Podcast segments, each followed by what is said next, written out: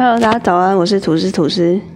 不知道大家有没有听到我这一集其实声音比较不一样，因为我真的是在早上录音。我昨天其实应该就要把档案传传到就是平台上面，但是我昨天录好了，然后那个音档不见，结果我昨天晚上睡觉前，就是我躺在床上，我想说，呃，那不然就在，呃，那时候快要十二点，我想就。录个音，然后赶在十二点以前上传，就还是算当天的，呃，当天的业绩。结果我就睡着了，而且我真的有录哦，我就录到一半，然后就会我整个人就是呈现一个弥留状态，然后就再醒来，然后再录，然后再醒来再录，就发现这样好像不太对。然后等到我要认真，再就是认真。想说好，那我现在就是来录，结果我就睡着了。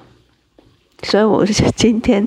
三月，现在已经三月二十一号，礼拜六，然后应该是要这个音档应该是三月二十号，礼拜五要上传的。不过没关系，我今天就录两集，然后所以今天声音听起来就很像，就知道是我早上刚起来，然后还没有开嗓的声音，我觉得好特别哦。如果你们前两集听下来的话，就觉得这集的声音特别的性感。好，喝一下水。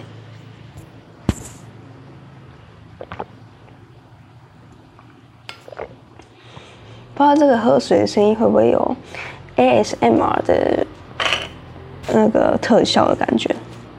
如果有的话，我好我是会听；如果有的话，我也会觉得还还蛮好笑的，因为我。我有另外一个音频的节目叫《花惹发露》，花就是玫瑰花的花，惹是生非的惹，然后发财的发，跟道路的路。然后那时候我们就想说，呃，现在拍的节目那么多，那我们到底要怎么跳脱出那个就是差异差异化？我们要怎么在其他人的节目之中脱颖而出？那我们那时候就有讨论到一个文案，就是。呃，一个企划就是可能用 ASMR 的方式去介绍美食，啊，我觉得对我来讲，AS ASMR 对我没有太大的兴趣，但是好像是真真的是在 p a c k a g e 上面是比较没有人在做的，但是我觉得它是可以一个发展的空间。但目前我们还没有往那个方向前进，希望未来可能可以的话，就大家可以嗯。尽情的，就拭目以待，这样。好，我今天早上起来，我脑袋还没有开机，所以如果听起来这个音频很痛苦的话，也没关系，因为我也想要记录一下我还没有开机的状态到底有多白痴。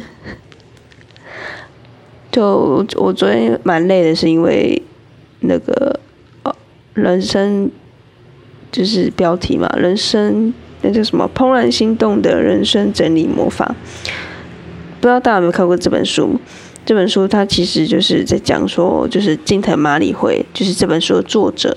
他会他是类似整理师吧，就是他到你家的房间，然后告诉你要怎么整理，要怎么有效率的，然后有逻辑式的丢掉你房间里的东西、杂物、衣服等等的。然后这个东西他之所以会他很红，他出了这本书之后，他他才上 Netflix 的。就是影片影集，我没有看了，我只有看书。对，但大概他，我想他影集应该就是每个个案的状况不一样，然后就是个案去请托这个金藤麻里回到他家整理的时候呢，他可能就会有一些一连串的人生的故事啊，然后等到他真的把他房间整理后，他的人生有什么样的改变？等等的，我觉得还蛮好玩的。就呃，因为我最近发生了一件事情，然后让我痛彻心扉，想说不行，要嗯，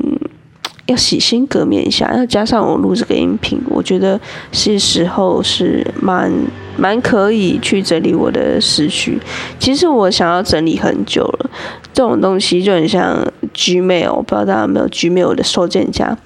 每次。那种未读的讯息超级多，我已经累积到几千多、几千则。未读就是那种广告信啊都没有点开看，然后他可能累积了两三年之后，已经有两三千封的未读收件夹卡在你的那个收件夹里面，然后你这种东西就是，呃，你不 care 它就它就躺在那边，但是有时候你去收件夹的时候，你就去看，怎么那么烦啊？怎么那么多未读的讯息是每天都在增长，然后嗯，一点一滴你就觉得哦还好，结果长期下来你就觉得。很烦，然后我就终于在昨天的时候，我就上网查，到底有没有什么办法可以把那些该死的未读的抽进来？因为那东西其实你之所以未读这么久了，你都没有去点开看，那就代表它不重要，不然它就是垃圾讯息。不过我们就是也没有每天去把它丢掉，或者是把它打开，所以我就在昨天去上网看了，有没有什么方法？我终于把它们全部。都删除，超清爽，整个人容光容光焕发。所以，如果你现在也有这种烦恼的话，我可以告诉你，上网的查询这些资讯啊，都并不是那么的直接，然后也没有那么的有效率。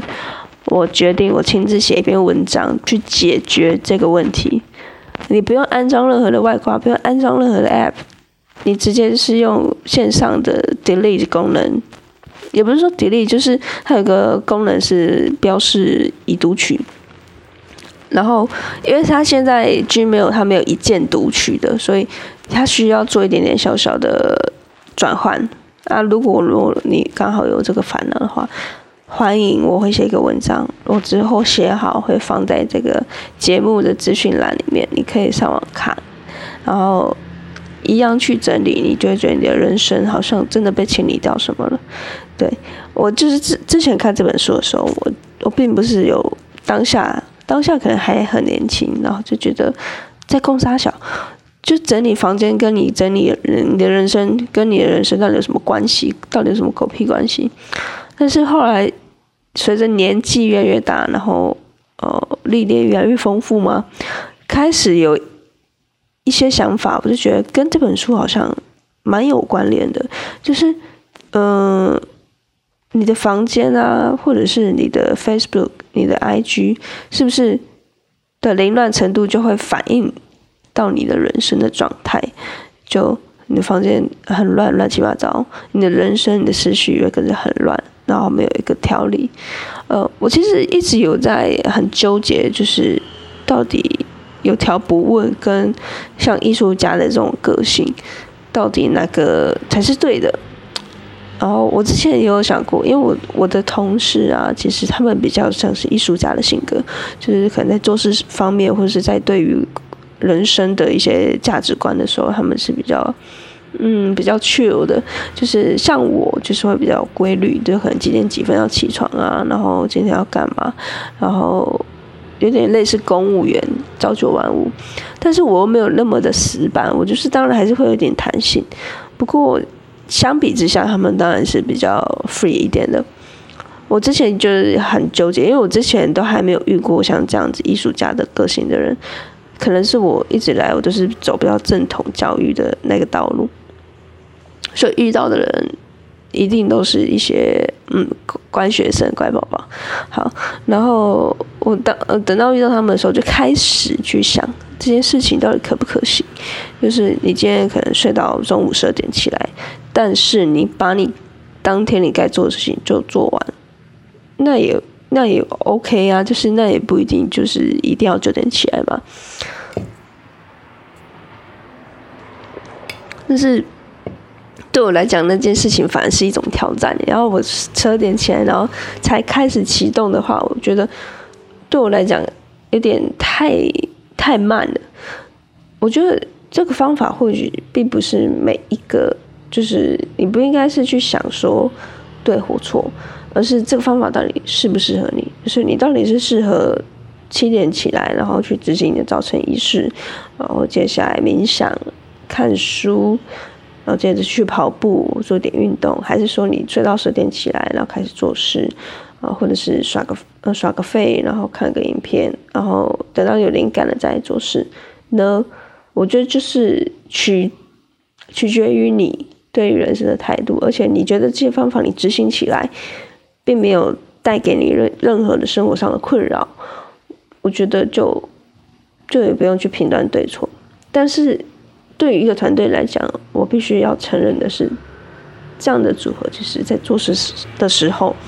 蛮难搭配的，因为你想，你今天九点就起，呃，九点就开始做事，但是你要呃讨论一件事情的时候，他们还在睡。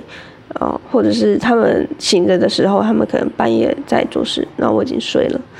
就是这样会有这样子，嗯，成为一个团队的时候会有遇到这样的问题是，如果你是艺人公司，你是一个人创业的话，会相对比较麻烦一点，但是但有好有坏，它的好处就是在另外一个方面，所以嗯。这之后我可以再拉一起来讨论。我发现我的声音是不是有点难听？就是它有一点点呃哑哑的，没关系，记录下来之后听一定很好笑。好，然后就是哦，那那本书其实就是《怦然心动的人生整理魔法》，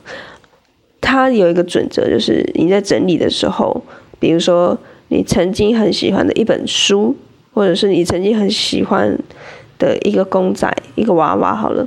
那你到底要把把把它丢掉？因为这东西一定是充满了回忆，所以你舍不得丢，然后它就静静的躺在一个角落、一个包包里面，等待你下一次在整理房间的时候再把它打开。那你到底要不要把它丢掉？因为你再不丢，你就一样在陷入那个轮回嘛，对不对？然后见着马里会，他在书里面他就提供了一个方法，他就说你你把这个东西捧在手心。然后，并且问自己，Does this spark joy？就是问你这个东西对你现在的状状态的你来说，它它你还会感觉到像初恋一样的心动吗？如果没有的话，请把它丢了吧，也好好跟他告别，然后请把它丢了吧。我觉得这个真的，虽然听起来很像笑话，就是想说，怎么有人在那边自言自语，就把它丢了啊，不然就留下来啊。但是你真的去整理房间的时候，你会真的会经历到这个状况，就是这个东西真的太有回忆了，到底要不要把它丢掉？可是它真的就是放很久啊，它就是很脏了，然后它可能破烂不堪了，然后纸类的东西它可能也不好保存，它上面的字可能也都糊掉了，那都要不要丢掉？因为像我之前，呃，很喜欢收集明信片，然后明信片你知道吗？收到的时候当下会很开心，但是它越来越多的时候，你就觉得。靠腰，这不知道放哪里呀？那你要把它，就是沉积，把它收集在一个袋子里面。那那到底明信片的意义是什么？就是，嗯，我觉得很很吊诡。就是同时我也觉得很有趣。就是这东西，你在选择要不要把它呃留下来的时候，就觉得真的是一种在整理你的人生的感觉。就是你在回顾你整个，呃。你的过往，然后你因为你在整理的时候，你就会收集到一些你你没有想到这东西怎么还在。就比如说我昨天在整理的时候，发现到我我高中时候的手机放在一个包包里面，然后那个手机就是我的第一只手机。天啊，第一只手机，也就是到现在已经换了四五只手机，然后那时候还是智障型。然后这是特别的，我觉得有纪念性价值，因为像你说，如果你也不一定啊，如果你现在的手机，那十十年后再再看你那时候的手机，说不定现在的手机你也会觉得很荒谬。我的意思是说，就是那时候要不是把它留下来，我就不会去讲讲我现在这一段的故事，就是因为我当时把这只手机留下来。那到底这东西要不要丢掉？就我来说，这种。这种东西是最难丢的。你有说什么衣服啊什么，我反而可以很快速的把它丢掉。但是像照片、相机、呃相片跟明信片，或者是嗯，我觉得是带有别人的那种给我的回忆，我就会很难丢掉。因为像衣服就是我自己个人的回忆嘛，那别人送的当然就是另当别人。说就是当这个东西有赋予到。第二个人的回忆，我就会觉得很难割舍。所以在整理这个房间的过程中，让我觉觉得并不是怦然心动，而是怦然心痛。因为在丢掉每一件事物、每一件文就是物件的时候，你都是一种分离。那这整个状态是两，我昨天整理了两个小时，他都还没有整理完，只是两个小时之间，你你会觉得一直在跟一个伴侣谈分手那种感觉，就是一直在说不好意思，我把你丢了，不好意思，我把你丢了。当然，我最后就就是真的把他们都丢掉的时候，是有一种很快感，就是终于把这些我累积在心里面的呃杂念，我觉得那是一种杂念，然后终于把它丢掉。对，然后心里是很算相对是舒舒服舒坦的，但是，我今天要再去整理，可能今天可以把它整理完。然后另外一半的东西，我就觉得，还是你每次要在整理的时候，你还是会有一点点害怕，反正是一种害怕心理，加上有点烦。但是现在害怕心理多过于烦，因为加上昨天我在整理的过程中，过程中我就发现到。呃，真的是蛮蛮痛苦的，就是在整理完你会觉得很舒服，但是要再重新启动一次整理，其实就是一件痛苦的开始。不过再怎么样，我就是要去把它整理好，因为这个东西我已经想很久了。从我这个呃这些箱子，就是从我台北离职之后拿回来的。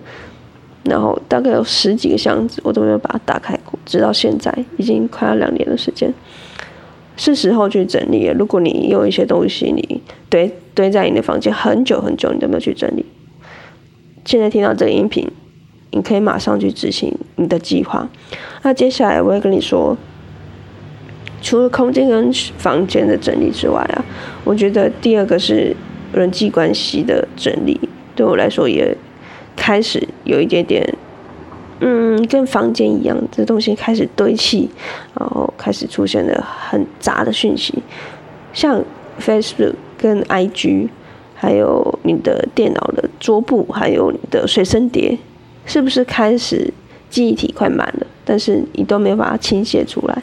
你们都没有把它去呃好好的审视一下这些东西对你来说，这些人事物对你来说到底它的。嗯，重要之处在哪里？那如果不重要的话，为什么还一直留着？是不是就可以把它删掉了呢？就这个东西我还没有，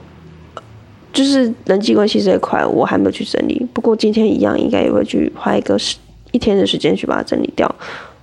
我希望整理之后，这东西就很像是一种重新开始的一个起手式，你对自己去进行一个仪式，然后并且告诉自己说：“OK。”就从今天开始改头换面吧，然后去做呃任何你想做的事情，都好像没有什么太大的，嗯，太太大的挑战，就是因为你都把这么凌乱的房间跟这个人际关系的东西，你的随身笔、随身碟里面的资讯全部删除，你可以做到这样子的态度，就代表你对于人生有自己。的一定的掌握度，你好像可以去做一些改变了。那之所以我会痛彻心扉的去决定要去清理这些东西，是因为一件事情，就是我变胖了。这个好有点好笑，不过真的就是因为你的人生开始，嗯，你觉得。好像很凌乱，然后又不想整理，然后就觉得有没有一个规律？对我来讲，它就是有点失控了。对于我的饮食啊，对于我的人生要怎么过，它都处于一个很随性的状态之下，我反而会没有办法去掌掌握，然后变成在吃东西的时候，我也觉得哦，随便看到什么吃什么，甚至会一直去吃那些食物。这个东西，我觉得它除了是排解压力之外，之所以你的压力来源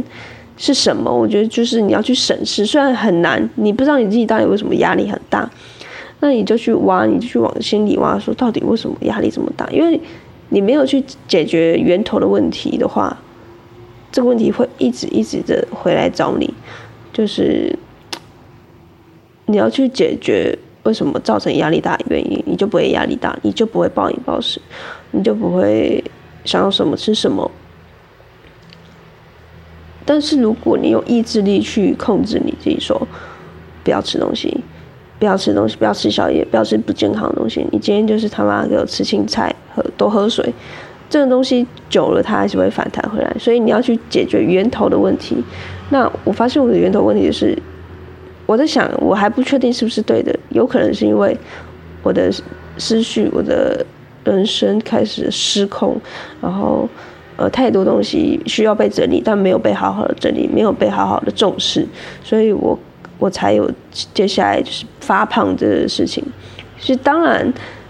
这个胖因为已经你知道吗？从我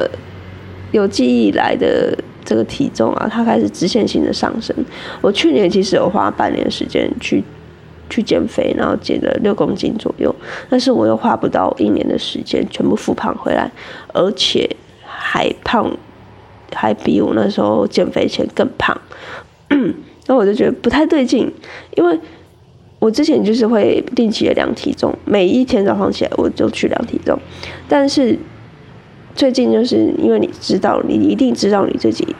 一定变重变胖了，所以你变得不敢去。你的裤子穿不下，你就觉得该死的，我再多吃一点。然后，呃，看我们的极限可以到哪里？我不知道为什么那时候就是已经很饱了，但是我还是想要把东西一直往肚子里面塞，就觉得好像这件事情只有我做的更比可以比别人更好。我觉得。你现在听起来很荒谬，但是如果你有经历过那样的状况，你就会知道我在讲什么。所以，嗯，如果你压力很大的话，你要去审视到底为什么造成压力大，然后造成你恐慌、造成你焦虑的原因，然后去去一个一个去检视解决。所以我现在也不知道到底是什么原因造成我压力大，然后这个东西到底可不可以被克服？我觉得。我就试试看，或许我把我的东西都整理好了，我可以重新面对我自己的人生，然后重新开始，在原地重新开始。我觉得这是一个很好的尝试，而且我愿意花时间，前期花个嗯一天到两天的时间，甚至更久，去把它前期给布置好，然后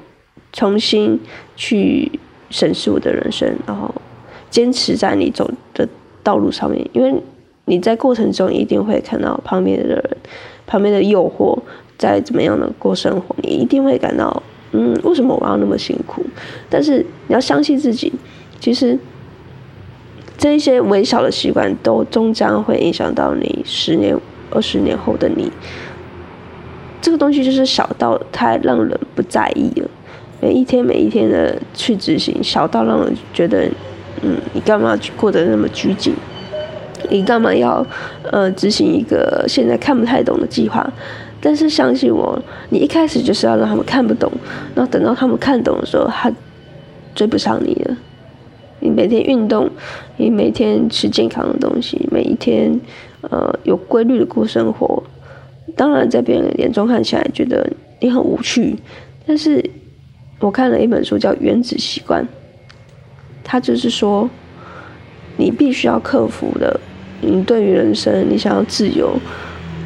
你最应该的就是去建立很多很多的习惯，让你把这些嗯杂事已经习惯到是自动驾驶的模式，你不用去想现在要做什么，你才有办法，你有心力做其他的，有具有创造力在你的事业上面。有任何的想法，都是因为你把这些前期的东西都已经先建立好了，它有点像是一个系统，你不用再去想说你今天吃什么啊，你今天要接下来要做什么事情的一天要怎么开始，剩下的这些注意力就是可以完全的 focus 在你想做事情上面。所以，人家说自律才能自由，就是这样子。因为看了很多习惯的书，其实。有时候我也会问自己说，到底这些东西到底是不是对的？因为很自律，在别人眼眼中看起来就是很无聊啊！你干嘛要去限制你这么多的行为？每天这样子过生活不是很好吗？但是你要去想，这东西到底是你想要的？你看人家的，就是建议你去看他的人生是不是你想过的？那之所以不是，就是因为写这些习惯的书，之所以这些成功人士他会告诉你他怎么。去过生活，我们会那么喜欢看，就是因为我们想要去复制他的生活方式，说不定我觉得比成功，呃，更靠近一点。但是当那些跟你说，嗯，不要过得这么痛苦的的那些人，你去看他的生活，是不是你想过？如果不是，请你坚决在你的道路上面去做你想做的事情。呃，当然前中间会遇到一些挫折，但是我在讲的同时，我也在跟我自己说，请你要呃坚持下去，因为这就是复利效应可怕的地方。你每天进步一点，你每天至都至少进步一趴，一年后你可以进步三十七倍。但如果你每天都退步一趴，你一年后可以退到趋近于零。你的一一点点小小的改变，其实都会产生复利的效应，就像滚雪球一样，然后带来你的你最后人生的这个成果，将是可非常可观的。所以我在讲的同时，我也在告诉我自己，我必须去做我觉得我相信的事情，然后把它做到最好，让呃那些人可能看不懂的人，在最后会很。赞赏你的作为，我觉得这就是一个很大的动力来源。所以，如果现在在听 podcast 的你，你有任何想要改变的事情，就听到这段音频就去执行，相信对你的人生或多或少会有一些帮助。当然，我也不是什么多厉害的什么心灵导师，但是我也不希望是用很心灵鸡汤的方式告诉你，呃，哦，就是。你知道，要要改变你的人生，就从折折好你的棉被开始。我知道这些东西都是它都有哲理的，但是当这东西变得太过于鸡汤的时候，它又无关痛痒。所以我希望我带带给你的都是一样是鸡汤，一样是呃，想要对你人生有一些好的帮助。但是我希望是用另一种方式，我自己身体力行的方式去告诉你这些事情的成效是如何。那你中间会遇到什么困难？然后这个 p a c k a g e 价值就是在于我这个东西真的都实践过，而且或许你现在听到也可以跟我一起去执行。比如说，我现在就是要开始要减肥了，那到年底之前，我希望可以减减掉五公斤，好不好？我现在就讲了，我今天。我他妈的，我就跟你说，我就是做说到做到的人。我今天已经是三月二十一号，我要在年底以前减掉五公斤，还有现在还有四五六七八九十十一十九个月，九个月我把目标细碎化，我就一个月减一公斤好了，一个月减一公斤，其实可以减到十公斤。你看你这样。切割下来，是不是觉得人生光明很多？所以，只去执行一个大计划之前，你要先细细碎化你的东西。那不要算好，不要算三月已经快要过完了，我就从四月开始，就是有八个月的时间，一个月减一公斤。然后，如果有达成的话，我会在音频上面讲。所以。在四月底的时候，我会告诉你我的进度，然后希望大家也可以一起督促我，然后在留言区问我说：“他妈的，你到底有没有今这个月有没有达成目标？”那如果你刚好要减肥的话，你也可以在留言处告诉我，我们一起努力。好了，今天就大概就是这样。然后三种夹心，就是我再复习一次，看完人生。我每次都说什么人生整理魔法术是怦然心动的人生整理术，之后我真的去整理我的房间，去整理我的人生，整理我的人际关系。我发现它并不是怦然心动，而是怦然心痛的原因是在于你要去把这些回忆去割舍掉，其实是一件困难的事情。然后，但是我相信你要是突破这个困难了，你的人生会开始呃另外。一个不不一样的事业，所以，呃，如果你想要整理的话，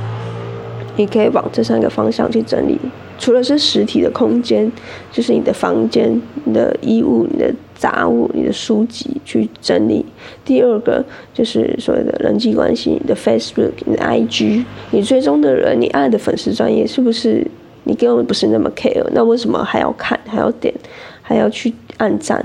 但这对于行销的方式、行销的角度来看，其实并不不那么建议啦。但是，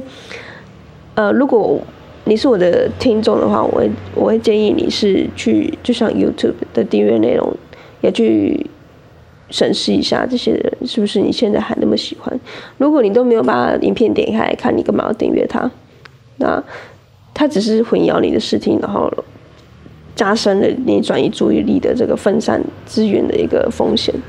所以，所以如果你想要整理关人际关系的话，去检视这些你按赞的粉丝专业，你订阅的内容跟你的朋友到底五六百个人、六七百个人里面，你到底哪些人是会让你觉得是怦然心动的，然后就把它留下来。那如果没有，就把它删掉。第三个就是电脑跟手机里面的一些安装的 App、程式跟。文件到底哪一些要上传到云端，哪一些就直接丢了吧？哪一些是可以呃继续留下来的？我相信你在整理的过程中，你会嗯顺便回顾你的过往，然后好好跟这些回忆道别的时候删除。我觉得这就是对这些东西最好的一个安排。好，今天节目就到这里，就好像有一点点沉重，不过我觉得很开心。如果你现在听到了，你去想象，你今天的房间是很干净，然后所有的杂物、所有的事情都安排在它该有的位置上面，那我相信这将会有很嗯很大的一个。改变对你的现在的状态来讲，如果你刚好遇到了一些挫折，你在工作上面遇到了一些不好的情绪，都可以借由这样的排解去发泄。希望这集的节目有帮助到你，如果喜欢的话，就帮按爱心吧。那我今天的节目就到这边，明天见，拜拜。